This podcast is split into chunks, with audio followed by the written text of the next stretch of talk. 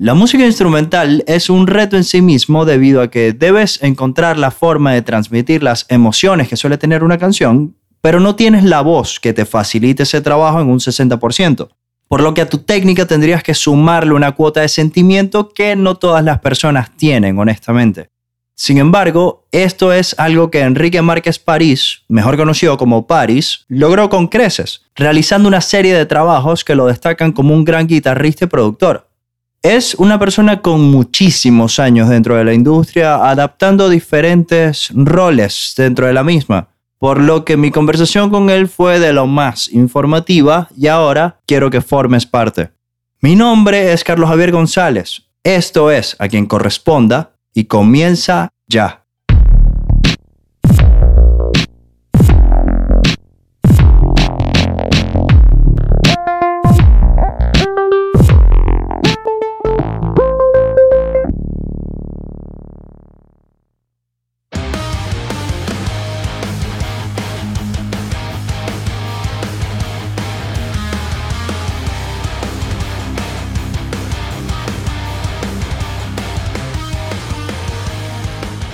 Para las personas que no sepan, tú durante mucho tiempo formaste parte de bandas venezolanas como Fauna Crepuscular o Primera Edición.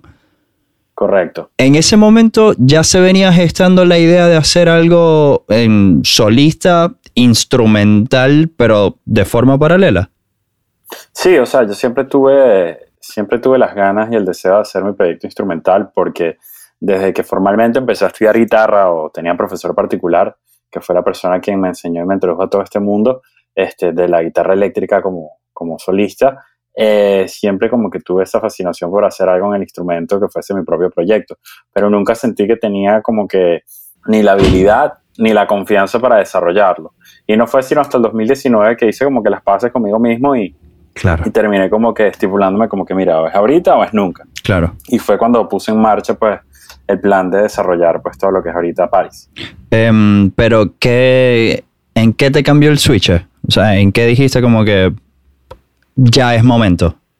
Bueno, creo que fue como que hice las paces conmigo mismo como guitarrista y dije como que mira, este soy yo como, este soy yo como músico, este soy yo con lo que quiero transmitir en el instrumento, esta es la música que me gusta, creo que tengo el nivel suficiente y la confianza pues para desarrollar algo que me siento orgulloso de presentarlo y así fue. Ok, era más una cuestión de perfeccionismo, entiendo, en este caso. Sí, quizás de perfeccionismo y también confianza, pues, confianza propia de... Que van de, la mano, sí. dar el paso. Claro, claro, exacto. Ok. Ser un poquito de ambos. Em, a ver, em, Enrique, una vez escuché que las personas que hacen música instrumental es por una cuestión de ser introvertidos. ¿Tú sientes que es así? No, no. para nada. Yo no, yo, o sea, yo lo hago por, por mi pasión por el instrumento y más bien siento que la música instrumental te abre puertas que quizás no te abre cuando tienes una, cuando tienes una letra, una letra, ¿no? Porque cuando tienes letra, este, la letra te va dictando, ¿no? Las emociones, el significado y la historia que, que, que se está narrando. Sin embargo, cuando tienes música instrumental, pues lo que, las emociones que quieres transmitir son en base pues a los sonidos, a las melodías, a las diferentes dinámicas que estás desarrollando y permite al oyente pues desarrollar su propia historia. Claro. Porque quizás lo que a mí me transmite una canción instrumental no es lo mismo que te pudiese transmitir a ti. Claro. Y eso es lo interesante, ¿no? Que cada quien puede crear como que su propio, su propio mundo. Elige tu propia aventura. Exacto.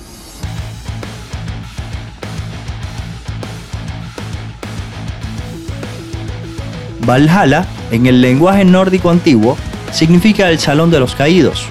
Como su nombre bien lo indica, para la cultura vikinga representa un sitio sagrado al que solo algunos guerreros caídos en batalla podrán ingresar. Pero Valhalla también es el más reciente trabajo discográfico de Paris, quien encontró la manera de canalizar su fanatismo por esta cultura nórdica para llevarla a un disco de rock progresivo en formato instrumental. Entiendo que tanto la canción como el nombre del EP nacen porque durante la cuarentena estuviste viendo mucho un programa de televisión, ¿verdad? Sí, básicamente este, Valhalla y, toda esta historia nace porque estaba muy enfocado viendo vikingos. A mí siempre me ha llamado la, atención pues todo lo que es la mitología nórdica y, toda esa historia y, nada, pues dentro de, este programa, pues me llamaba mucho la atención o, me, sentía como que cierto eh, relación con lo que decían ¿no? los, los vikingos, que era que a ellos no les importaba pues enfrentarse en batalla, no les daba miedo pues morir en batalla y con honor, porque el, mayor de los honores, el mayor de los prestigios para ellos era que al morir en batalla iban a ir a este cielo prometido, a esta, o este paraíso prometido que se llamaba Valhalla, que es donde todos los guerreros pues iban, ¿no? Los, guerreros más reconocidos iban y los recibían como que en, gloria. Entonces, nada, eso fue como que algo que, que, siempre me llamó la atención, que, que esta, esta, visión ¿no? de, de, algo más grande que, por más que sea significaba un honor para ellos dar la vida por eso. Y, y, quise como que desarrollar lo que sería pues mi propia historia en mi cabeza, lo que sería esa batalla épica eh, entre vikingos, ¿no? Y desde que se genera la batalla, se desarrolla hasta que mueren y hasta que van hasta y llegan a Valhalla. Entonces por eso el primer tema del disco, y así como el disco, se llaman Valhalla y reflejan eso. Ok. Em, y para ti, ¿cuál sería este vikingo al que te estás enfrentando si es que lo hay? ¿Y cuál sería tu versión de, de Valhalla?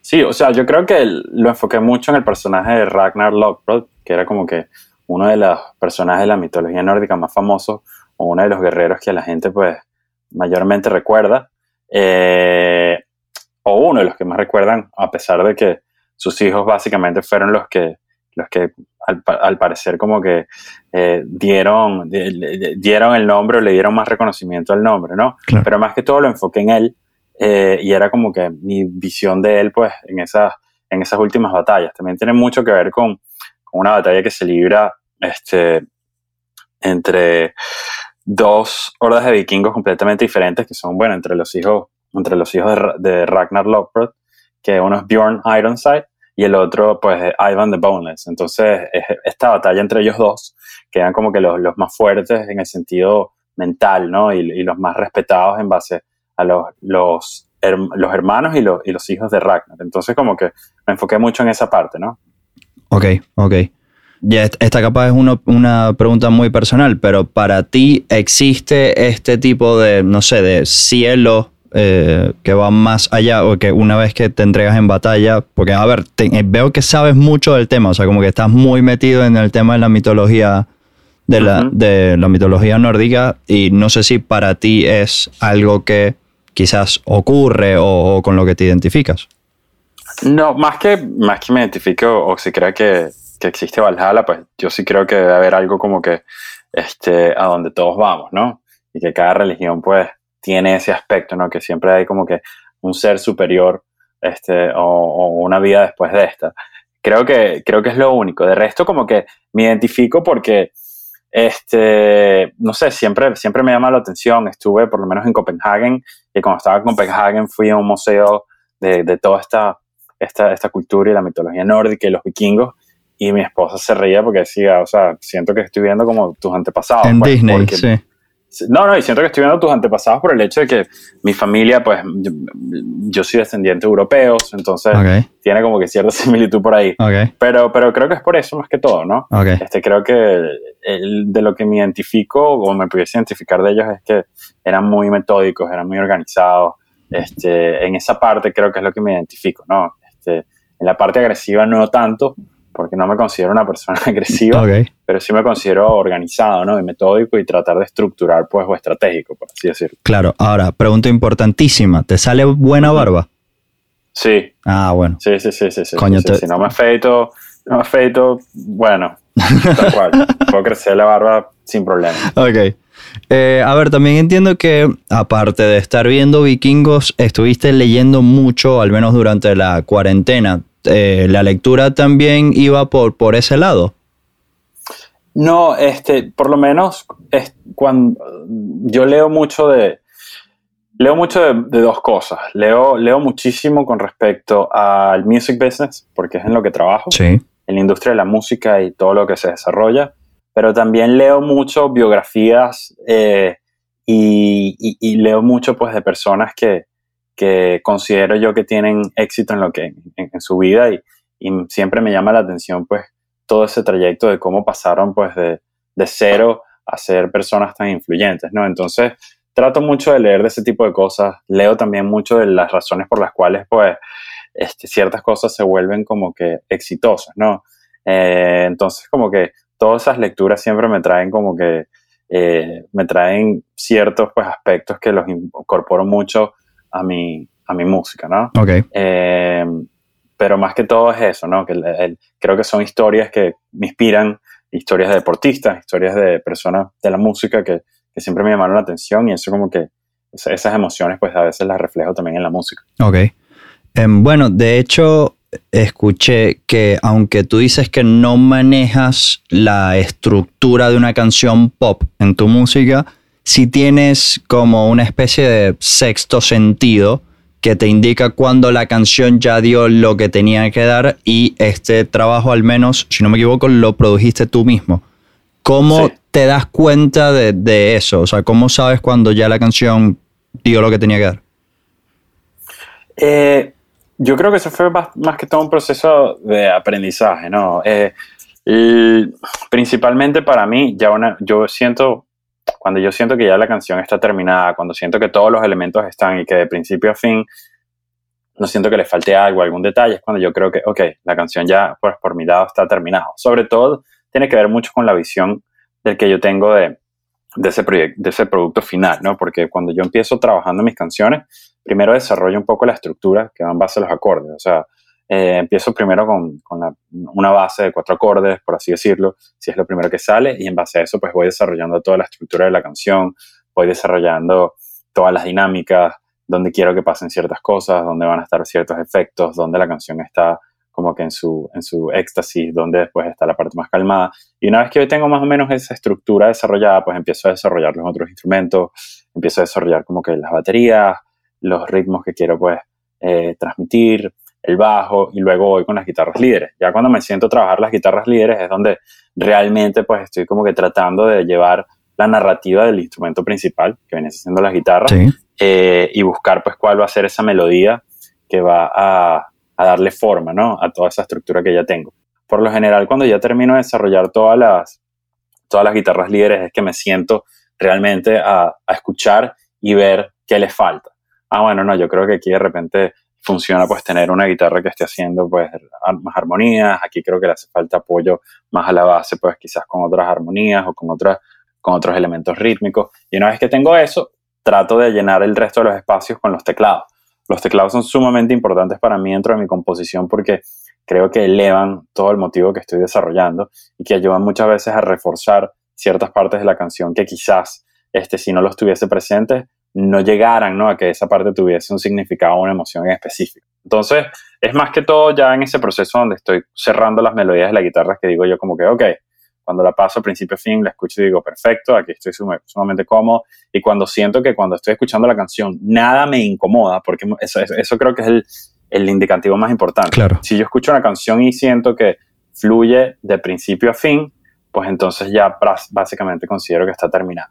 Si yo siento que estoy, estoy, estoy, escuchando la canción y todo fluye, de repente hay una parte que, uy, me incomoda, no, esto no, no, no, no me cuadra, entonces significa que tengo que seguir trabajando y veo cómo la desarrollo. Y me pasa y me pasó en este P.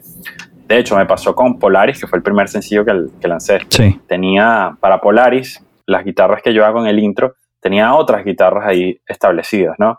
pero no, no sentía que eran lo realmente, no sentían que transmitían lo que estaba buscando y no sentían que era la, no sentía que era la frase adecuada. Y me, eso me llevó, yo creo que me, fue, fue, la primera canción que, em, que empecé a desarrollar del nuevo EP, pero fue la última que terminé, o mejor dicho, una de las últimas porque ese intro fue de las últimas cosas que desarrollé el disco, que fue un día que me sentí como que, hey, ¿qué tal si hago esto? Y fui desarrollando el intro y boom, ah, ok, aquí está. Ahí mueve la cabeza. Sí lo tengo listo. Claro. Sí. Ok. Em, me gustaría preguntarte por una canción en particular que es esta que se llama 2020, que en realidad debió haberse llamado 2010, tengo entendido. Sí, correcto. Em, cuando la retomaste después de tanto tiempo, ¿con qué te encontraste de lo que habías hecho como en, su momento un principio de guitarrista? O no sé, pues ya tú tenías mucho tiempo tocando. Bueno, básicamente con esa canción cuando, cuando hago como que la, la, la, revisito, por así decirlo, o la redescubro, pues me encuentro obviamente con muchas cosas interesantes que me, que me gustaban todavía y que creo que todavía eran relevantes para, para la época y por eso pues las dejé, pero también me encontré con, con, con un, digamos que con una nueva, con un nuevo canvas, el cual pues tenía la posibilidad de desarrollarlo de manera diferente y eso fue lo que hice. Traté de mantenerme un poquito fiel con respecto a la estructura de la canción original, pero en base a eso pues la traté de desarrollar en cuanto a lo que era mi perspectiva de esa misma canción, pero en el año 2020. Entonces se notan, se notan muchísimos cambios, tanto en las performances de la guitarra, como en las dinámicas, como hacia dónde va la canción, como en los arreglos. O sea, esta, esta versión tiene arreglos que la versión anterior no tenía y que significativamente pues reflejan lo que estaba buscando. Entonces, creo que me encontré con eso, ¿no? Me encontré con muchas cosas que todavía seguían siendo válidas para, el, para este año, a pesar de, para, para el 2020, perdón, a pesar de que la canción la empecé a trabajar en el 2010, pero también había mucho, una evolución en cuanto a cómo estaba tocando, estaba componiendo y eso fue lo que quise reflejar.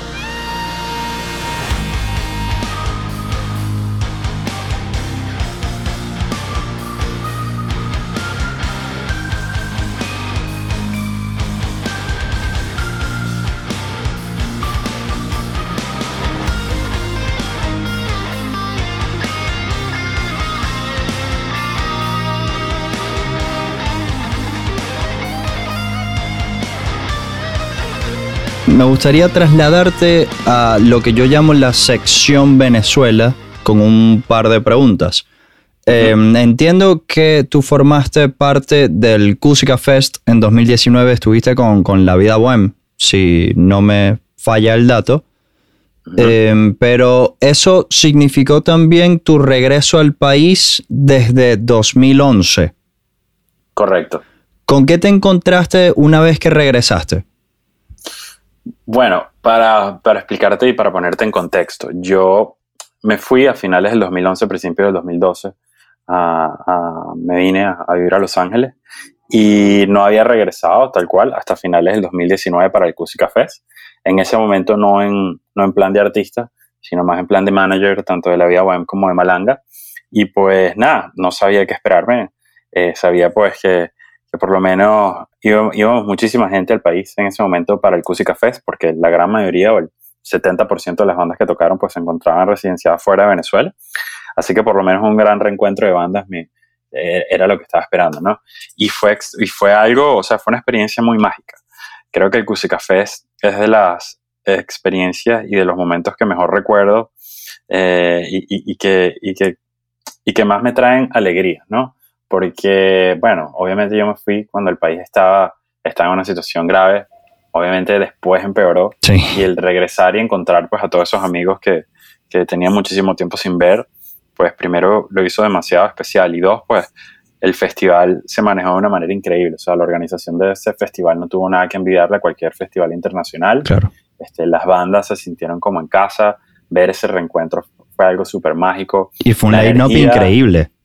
Sí, sí, sí. Y la energía que, se sentía en ese, en, pues en esas tarimas y, en el público era algo que yo nunca había experimentado en todo mi tiempo de, carrera como músico en Venezuela, ni con Fauna, ni con Primera Edición, ni con cualquier otro artista que, que compartí tarima. O sea, creo que me encontré con, un público educado, con un público respetuoso que a todas las propuestas musicales que se montaron en la tarima, pues las escucharon, les dieron, les dieron pues su respeto y les dieron este, nada, su aprecio, que, es algo importante y que, se necesita.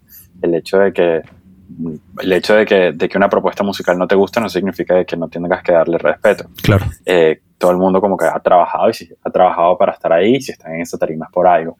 Y nada, creo que fue toda esa magia de ver cómo ese reencuentro entre amigos, entre bandas y tanta gente que tenía muchísimo tiempo que no se veía, que tenía unas ganas increíbles de regresar a tocar en Venezuela, que lo hizo sumamente especial. Entonces, me fui con un sabor de boca increíble y, con muchísimas ganas de que se repita. Em, ¿Sientes que fuiste a otro país? Eh, ¿En qué sentido? En el sentido del país que dejaste, me refiero. Sí, sí y no. O sea, siento que todas las cosas que, viví yo pues todavía estaban. pero por otro lado sí siento que estaba en un país diferente. También no tuve la perspectiva suficiente, o mejor dicho, no tuve el tiempo suficiente para darte como que una, una, una respuesta un poquito más fundamentada, eh, ya que, o sea, yo estuve, estuve en el país como probablemente 48 horas. Mentira, estuve un poquito más, estuve como cuatro días, pero del día que llegué, llegué sumamente tarde.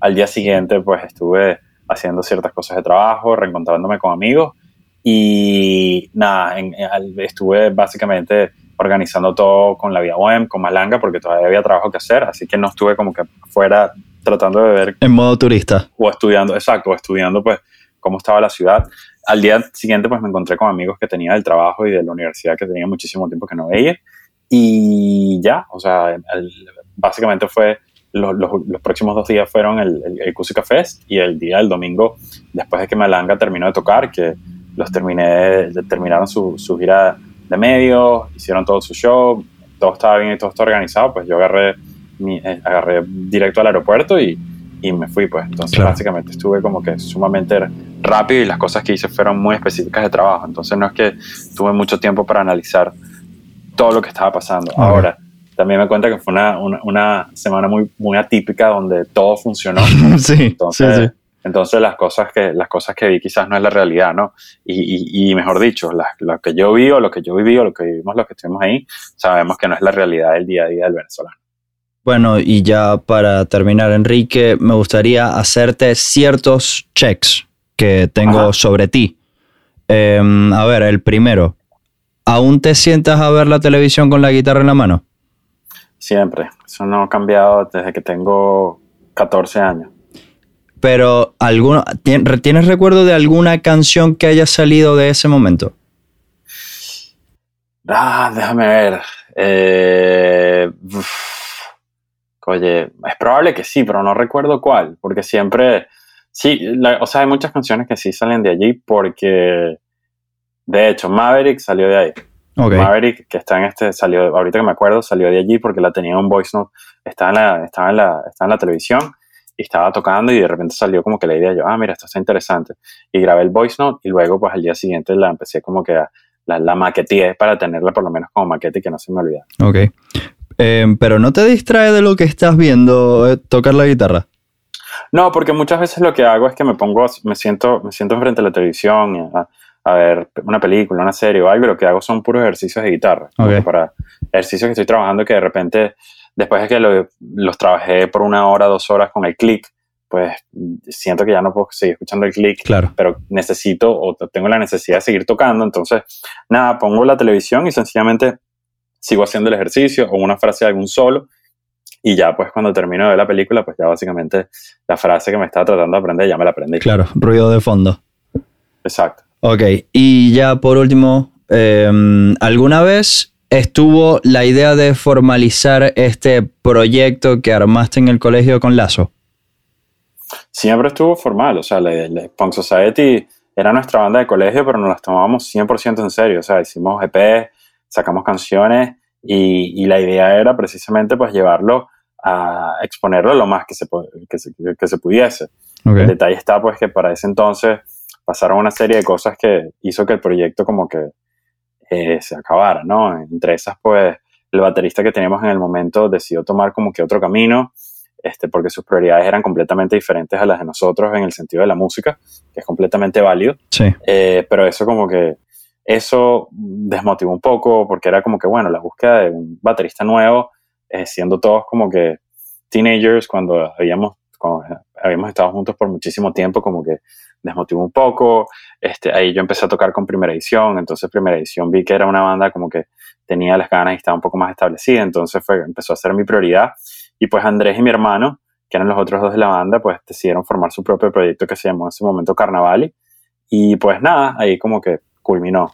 Pero siempre lo tuvimos muy presente y, lo teníamos como un proyecto que lo queríamos desarrollar hasta el máximo dar. Incluso me acuerdo que en ese momento existía MySpace sí. y habían bandas como Rufio que estaban muy pendientes de lo que estábamos haciendo, que eran bandas que nosotros admirábamos, que era una banda de punk, que el, bueno, el bajista nos seguía y nos escribía siempre como que, wow, qué cool lo que hacen y está burdo interesante eh, ustedes como banda, pues.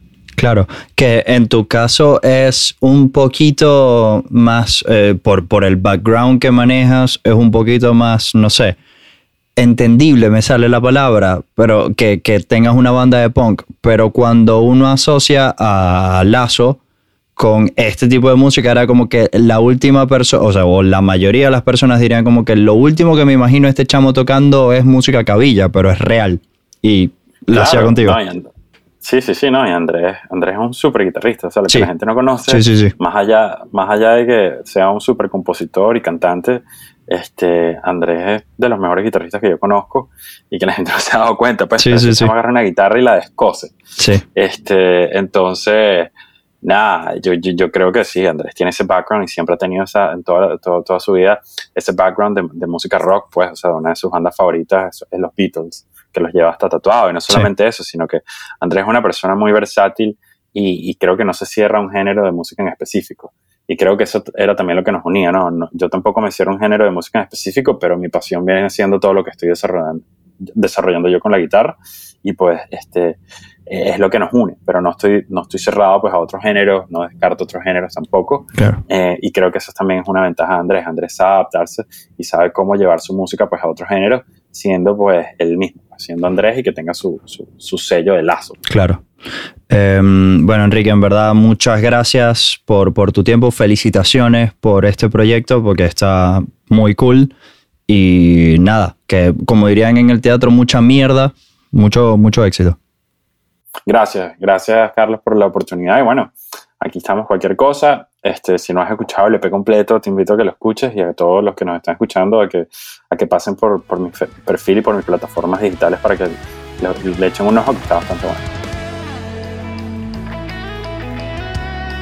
Como bien cuenta Enrique, el proyecto Paris se inició hace más de 10 años, pero tomó mucho perfeccionismo y confianza para que pudiera ver la luz. Me parece muy placentero saber que este músico es también una persona que nunca soltó la idea de mostrar sus canciones. Y hoy en día su música llega a personas tan conectadas como él. Esto es A quien corresponda, un podcast de Carlos Javier González. El guion, la grabación y edición de este episodio fue realizada por quien les habla, Carlos González, mientras que la mezcla fue realizada por Juan Pablo Videgain en Videlandia Bacanal. Si te gustó lo que escuchaste, puedes seguirnos en Spotify, Apple Podcast o en tu plataforma de audio favorita. También puedes compartirlo y conocer más sobre este proyecto siguiéndolo en Instagram como arroba corresponda podcast. Gracias por formar parte, nos escuchamos muy pronto.